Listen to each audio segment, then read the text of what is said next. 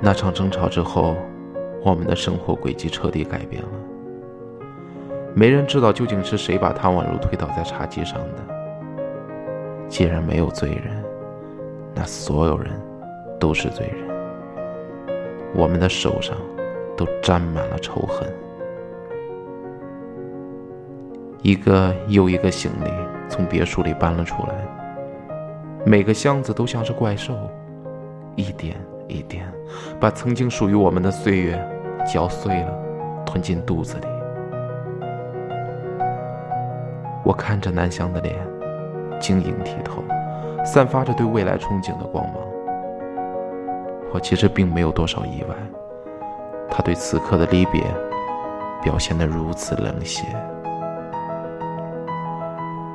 骨牌哗啦啦倒塌的声音，像是无数看客向我们发出的掌声与喝彩。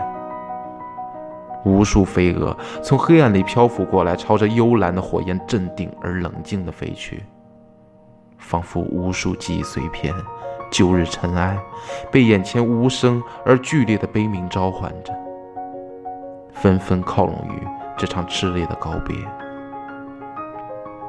我曾经在想。